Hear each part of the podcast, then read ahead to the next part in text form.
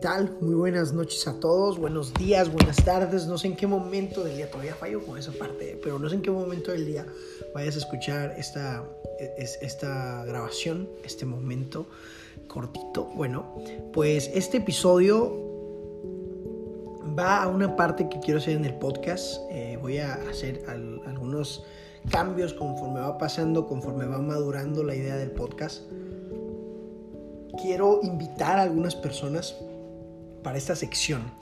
El podcast se llama Dare, ¿no? Desaprende, aprende, reaprende y emprende. Porque hace un tiempo me topé con algo que decía que los analfabetas del siglo XXI eran aquellos que no eran capaces de aprender, desaprender y reaprender. Y yo dije, wow, ¿será cierto? Y es que me he encontrado muchas veces con los pacientes, cuando estuve haciendo una rotación clínica de medicina familiar, me encontraba que los pacientes decían, es que así viví y así me voy a morir interesante. ¿Por qué interesante? Así viví y así me voy a morir.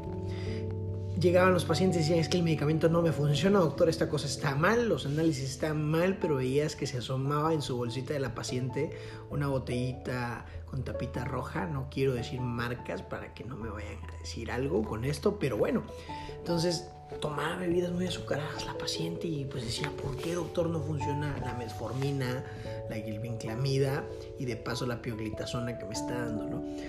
Eh, un esquema bonito para y algo intenso para lo que es este el problema de la diabetes mellitus tipo 2, ¿no? Y bueno, entonces tomé la parte de eso de, de decir, bueno, pues cómo podemos desaprender, aprender, reaprender y emprender nuevos hábitos. Nuevos hábitos para mejorar nuestras relaciones, mejorar la relación con nosotros mismos. Eh, y de ahí empezar a hacer cambios. Dice por ahí Robin Sharma, el autor del Club de las 5 de la mañana y el monje que vendió su Ferrari, menciona que la mejora de conciencia te lleva a mejores elecciones y eso te puede llevar a mejores resultados. Muchas veces nos centramos en los resultados, queremos cambiar los resultados, pero no queremos cambiar las elecciones que hacemos en el día a día toma de decisiones. Y queremos cambiar la toma de decisiones, pero no queremos cambiar nuestra conciencia. Y recuerden por ahí que nuestras creencias construyen nuestra realidad. Y bueno, dando una introducción a lo que es este podcast, eh, espero muy pronto tengamos algunos invitados, ya, ya vamos a estar trabajando un poquito más en eso. Habíamos estado trabajando en varias cosas, tendremos algunas historias eh, de emprendimiento, de su servidor y de otras personas porque me gustaría que vieran cómo pueden aprender, reaprender, desaprender y emprender algo nuevo en su vida. Un nuevo hábito o algo. No quiero cambiar la idea de nadie, simplemente pueden tomar las herramientas que les sirvan para su camino y que sigan para adelante. Las que crean que no sirvan, pues también las voten y que también podamos votar herramientas que a veces creemos que están bien, ¿no? Y el capítulo de este día se llama los seis pasos para la delegación eficaz. Y es que hace un tiempo estuve en Chiapas. Un saludo a toda la gente de Chiapas, a toda la familia. Un minuto de silencio de tan brillantes personas que son. Ya, vamos a seguir. Disculpen, voy a intentar ser más como soy yo, realmente eh, en el podcast, porque había intentado ser un poco formal al principio, así, pero realmente sí soy. Eh, creo que las personas que bien me conocen sabrán que así soy. así hablo a veces. Y bueno, seis pasos para la delegación eficaz. Estaba en Chiapas, estuve trabajando eh, con la familia en, un negocio. Ven que toda esta situación del COVID-19 llegó a pegar no solo en la parte de la salud, sino en la parte económica, en, en diferentes áreas de nuestra vida. Y estuve trabajando en un negocio y me topé con un libro muy chiquito de la editorial Empresa Activa escrito por Donna Gennett, espero que se pronuncie bien, que se llama Delega. Los seis pasos para la delegación eficaz. El libro trae una historia muy bonita que les recomiendo que puedan leer. Pero quiero resumirles los seis pasos que aprendí de eso. ¿Y por qué?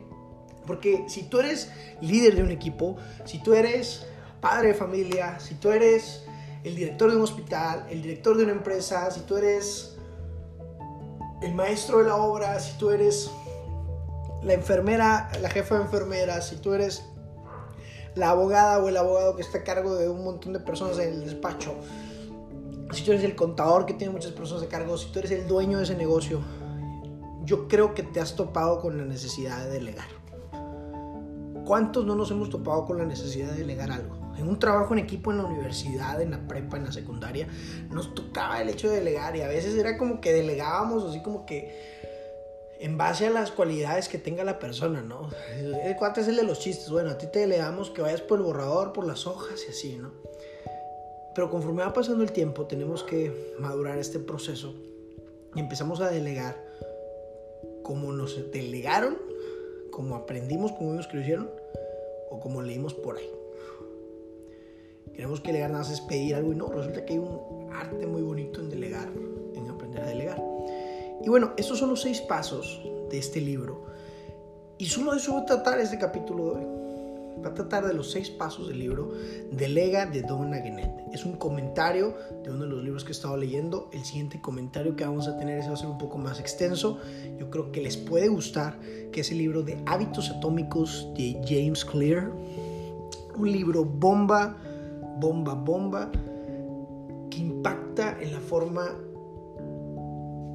en que generamos nuevos hábitos, pero ahora, al final de cuentas, yo pensaba que solo eras ahí, no, ya generaste los hábitos, ahora, ¿cómo los mantienes?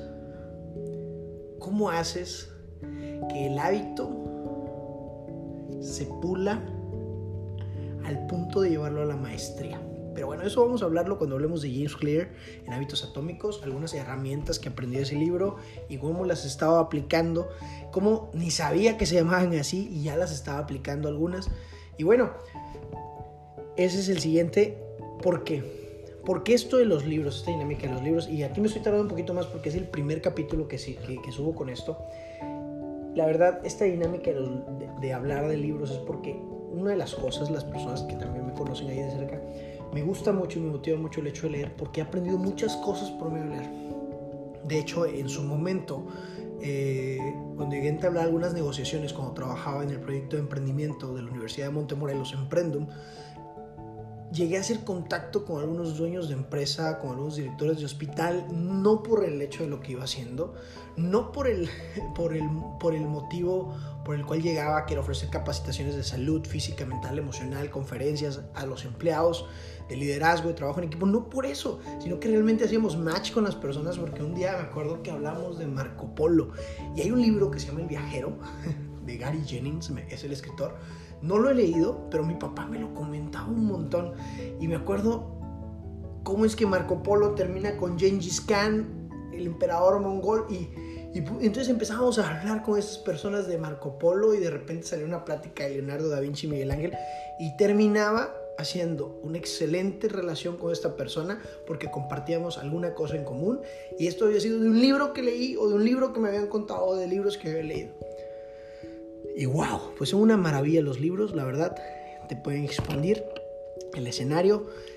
Siempre he pensado que es otra hermosa forma de ver la vida y si quieres saber cómo ven la vida otras personas, pues un libro te puede mostrar eso, aparte de conociendo personas, ¿verdad?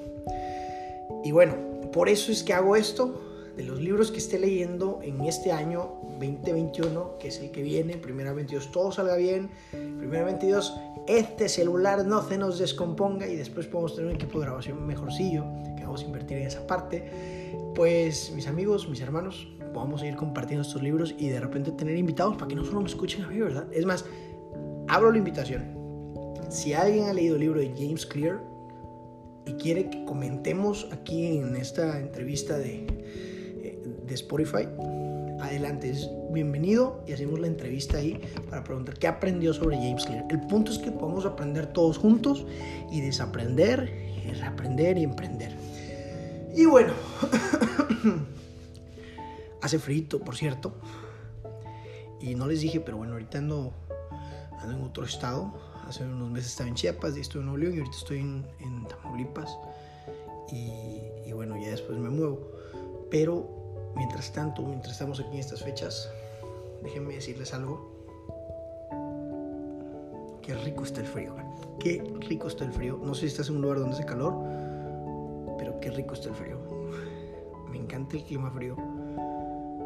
Aunque hace falta una buena sábana, un buen tecito cafecito si te gusta para acompañarlo. pero qué rico está. Y si estás en un lugar donde hace calor, por favor, cómete una nieve de limón en mi nombre, o de vainilla, o de guanábana, porque se necesita también cuando hace calorcito. Este, bueno.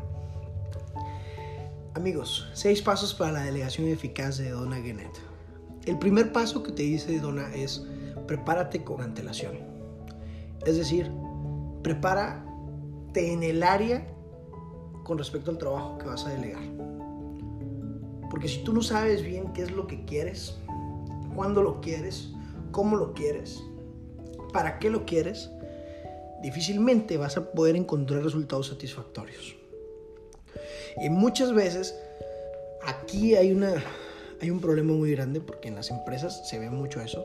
En los hospitales, a mí me tocó que en algún punto me encargaban algo en el hospital y yo iba con mil y un dudas de cómo resolverlo. Y eso que es muy bueno, ¿eh? la capacidad de resolución que tengamos creo que es un factor muy importante el momento en que nos van a contratar en algún lugar. Es muy bueno. Pero créeme que si quieres aumentar la productividad de tu empresa, negocio, lugar, el hecho de que tú sepas cómo delegar, que tengas arte al delegar y que te estés preparado con antelación, te va a ayudar a reducir puntos muertos, tiempos muertos, perdón, tiempos muertos. Entonces tenemos que aprender ahí cómo delegamos y prepararte con antelación de las cosas. Por ejemplo, yo estuve trabajando en un lugar donde empecé como que a analizar cómo era el proceso, las etapas para, para obtener el producto final que necesitábamos en ese, en ese, que se necesitaba en esa empresa. Y empecé a echar el ojo sin que me pidieran que lo empezara a echar, ¿verdad? Porque mi área era otra, pero empecé a echar el ojo porque me dio curiosidad. Si yo no hubiera intentado preguntar los tiempos, ver qué se producía, en qué momento, y no hubiera estado aproximadamente unos 4 o 5 días anotando los tiempos, no hubiera detectado los tiempos muertos y no hubiera detectado qué tareas tenía que asignar para reducir esos tiempos muertos, qué cambios se tenían que hacer en posición, y, a lo mejor me faltó un poquito más. Eh, ponerlo en práctica ahí, aunque lo, lo logré poner en práctica, no era mi puesto principal, por lo que estaba ahí, pero al final terminé haciéndolo.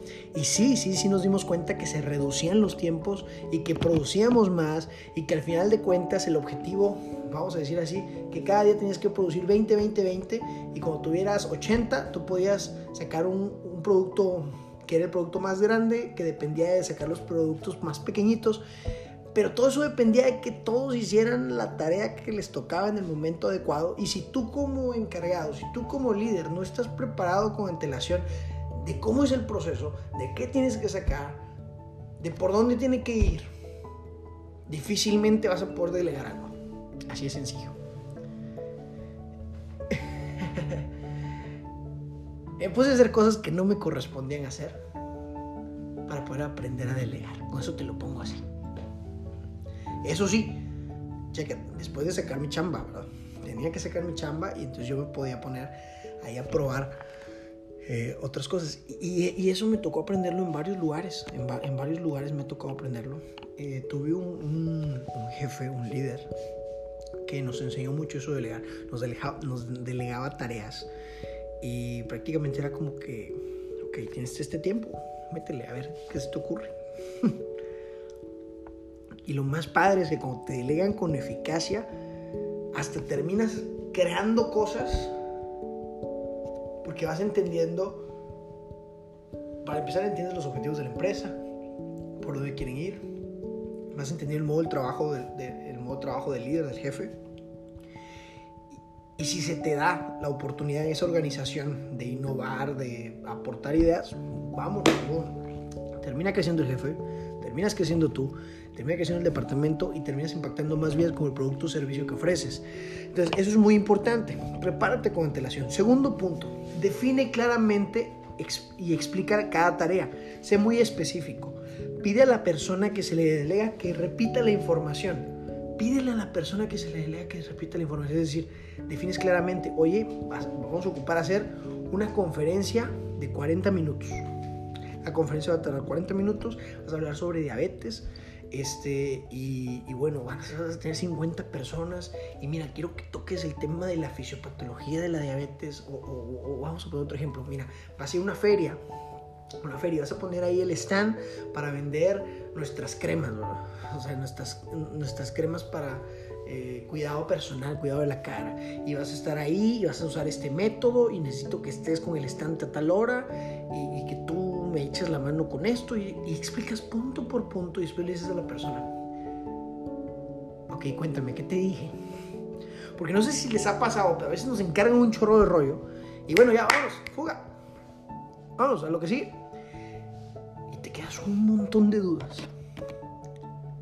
Y al rato o ahí ya estás preguntándole a tu jefe, o le haces como puedes, o si tienes experiencia, pues qué chido, porque pues ya más o menos adaptas las cosas a lo que crees. Pero ese es el asunto, que si tú quieres delegar con eficacia, estoy hablando no desde el punto del que le delegan, ¿eh? estoy hablando del punto que tiene que, que, que tiene que saber delegar, necesitas definir claramente cada tarea, ser específico eh, que el objetivo, qué tareas requiere y pedirle a la persona que te repita la información. Porque así tú te escuchas como, persona que le dices, ay, güey, no, eso no era. Bueno, se lo dije mal, ¿verdad? O dices también, oye, está bien, sí, así es, así lo quiero. Después, el número 3 es determina los plazos temporales en los que se debe completar la tarea. ¿Ok? No sé si te ha pasado que te dejan una actividad, un trabajo o algo, un proyecto. Vámonos, empieza con esto.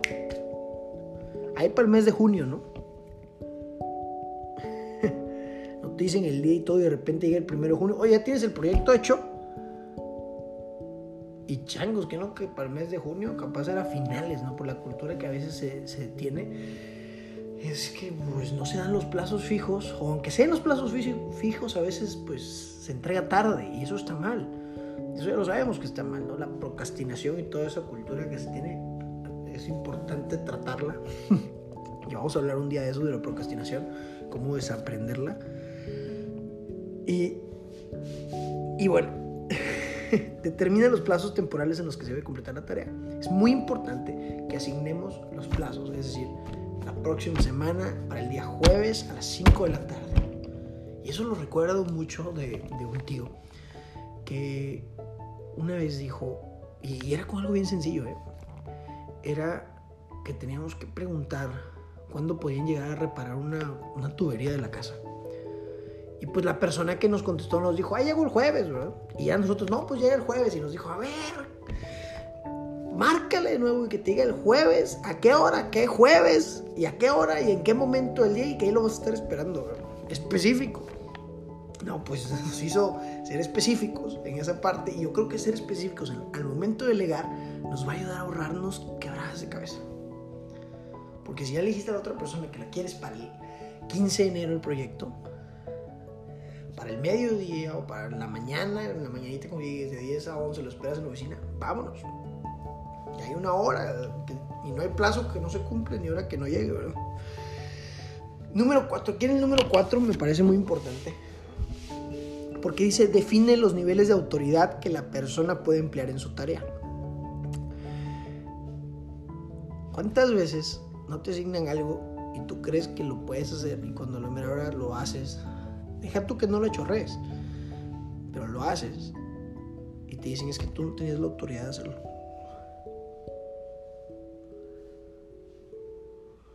O a veces haces todo, lo tienes listo y estás esperando para poder ejecutar la tarea, buscando al jefe y no te puede atender y cuando llega con él dice, hey, ¿por qué no lo pones en marcha pues? A eso este cuarto punto define los niveles de autoridad que la persona puede emplear en su tarea. Hay tres niveles. Nivel 1, la persona tiene autoridad para hacer recomendaciones, ¿ok? Te puede hacer recomendaciones, pero no puede poner en marcha. O sea, todo va contigo y tú como jefe, como líder, tú eres el que se va a encargar de ejecutar la acción. El número 2, tienen autoridad para informar y poner en marcha. ¿Ok? Tienen autoridad para informar y poner en marcha. Te puede decir, oye, determinamos, esto está así, ya lo voy a ejecutar. Y vamos, y lo ejecutas. En el número 3, tiene la autoridad para actuar la persona.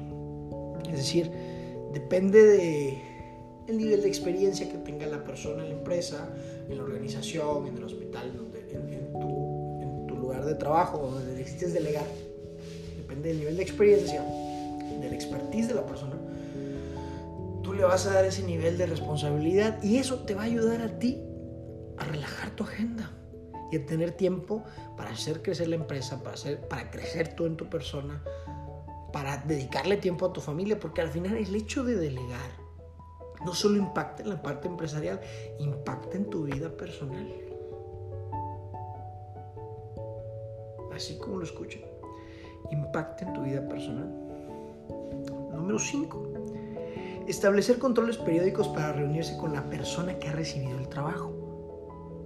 No lo dejes a la y va y analiza qué progresos va teniendo. O sea, ve ofreciendo pautas, por si fuera necesario, ve ofreciendo las pautas periódicamente. Y programa reuniones con frecuencia. y dicen por ahí que a veces nos gustan las reuniones, ¿no? Reuniones para saber qué cantidad de azúcar le vamos a poner al café del jefe, o cosas así, no. Pero bueno, aquí lo recomendable es reuniones con frecuencia al principio para después hacerlas más esporádicas a medida que la tarea esté bajo control. A lo mejor con alguien que le hace nivel 3 de autoridad para actuar, no vas a reunirte tanto porque sabes que ya lo puede hacer, que tiene la expertise y que nada más ocupas verte una vez antes de que empiece el proyecto, ¿no?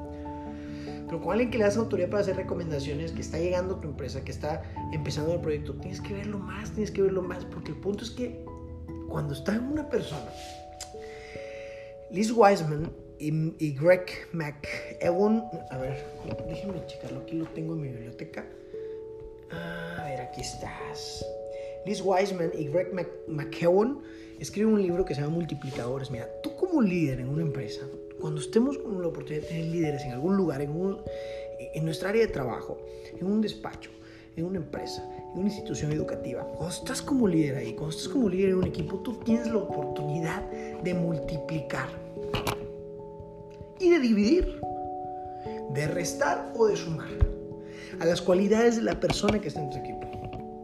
Y qué mejor cuando nuestro método de trabajo ayuda a multiplicar a esos integrantes del equipo que son estrella. Porque en el equipo siempre va a haber personas que no pueden tanto, porque no le echan mucho la gana, por diferentes razones. Eh, ahora sí que, que tienen que ver con la persona. Pero tú tienes la oportunidad de que esas personas, así como va a haber personas superestrellas que, que son trabajadoras, chambeadoras, disciplinadas, determinadas, tenaces, entregan todo puntual, son puntuales al momento de entregar, son innovadoras, vas a tener personas así, ¿cómo puedes multiplicar eso? Bueno, no vas a tener a 15 multiplicadores o a 15 innovadores probablemente, pero sí puedes sacar lo mejor de la habilidad de cada persona conforme le vas apretando ahora sí que eh, el nivel de tareas, la dificultad de las tareas, la cantidad de reuniones que vas a tener con ella. Y aquí te está diciendo, oye, al principio empieza con controles periódicos porque por algo eres líder en tu campo. Yo me, di cuenta, viendo ahí, Gus Marcos, un saludo. Si, estás, si escuchas este podcast, un saludo, hermano.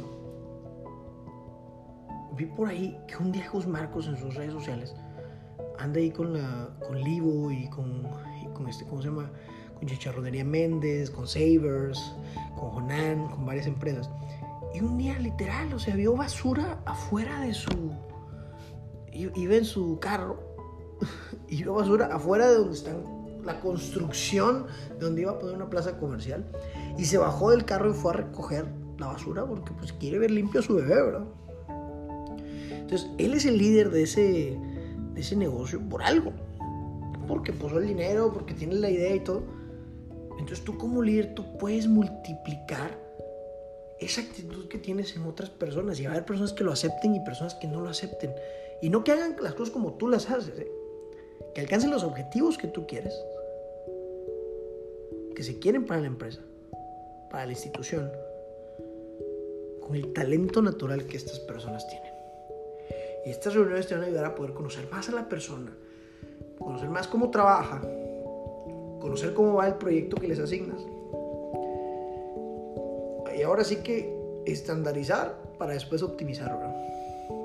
El punto número 6. Convocar una reunión de revisión para comentar. lo que funciona bien, lo que se puede mejorar y lo que se ha aprendido. Creo que esto es importante en todas las áreas de nuestra vida. Siempre hacer retroalimentación, reflexión, revisión de los puntos a mejorar, de los puntos que están muy bien, que van bien. Y de lo nuevo. Cada tarea, cada desafío nos trae nuevas enseñanzas, sin duda alguna. Y pues mis amigos, esos son los seis puntos. Puntuales como tal. Me, expandí un poquito con algunos ahí. Pero quiero que te hagas tres preguntas. ¿Cómo me puede ayudar esto en mi día a día? ¿Cómo delego? ¿Qué cosas ya no debo hacer al momento de delegar? ¿Y qué cosas debo de hacer de ahora en adelante al momento de delegar? Desaprende, reaprende, aprende y emprende algo nuevo. Te mando un saludo, tu amigo Andrés Besares Ristori. Espero que pronto nos veamos en el siguiente podcast y donde quiera que estés, en lo que estés haciendo, recuerda dos cosas. ¿Ok? La primera es, Dios está contigo. Y la segunda es, no te olvides de dar lo mejor, servir y amar en este día. Cuídate mucho, un abrazo y nos vemos pronto, ¿eh? Hasta luego, arrivederci.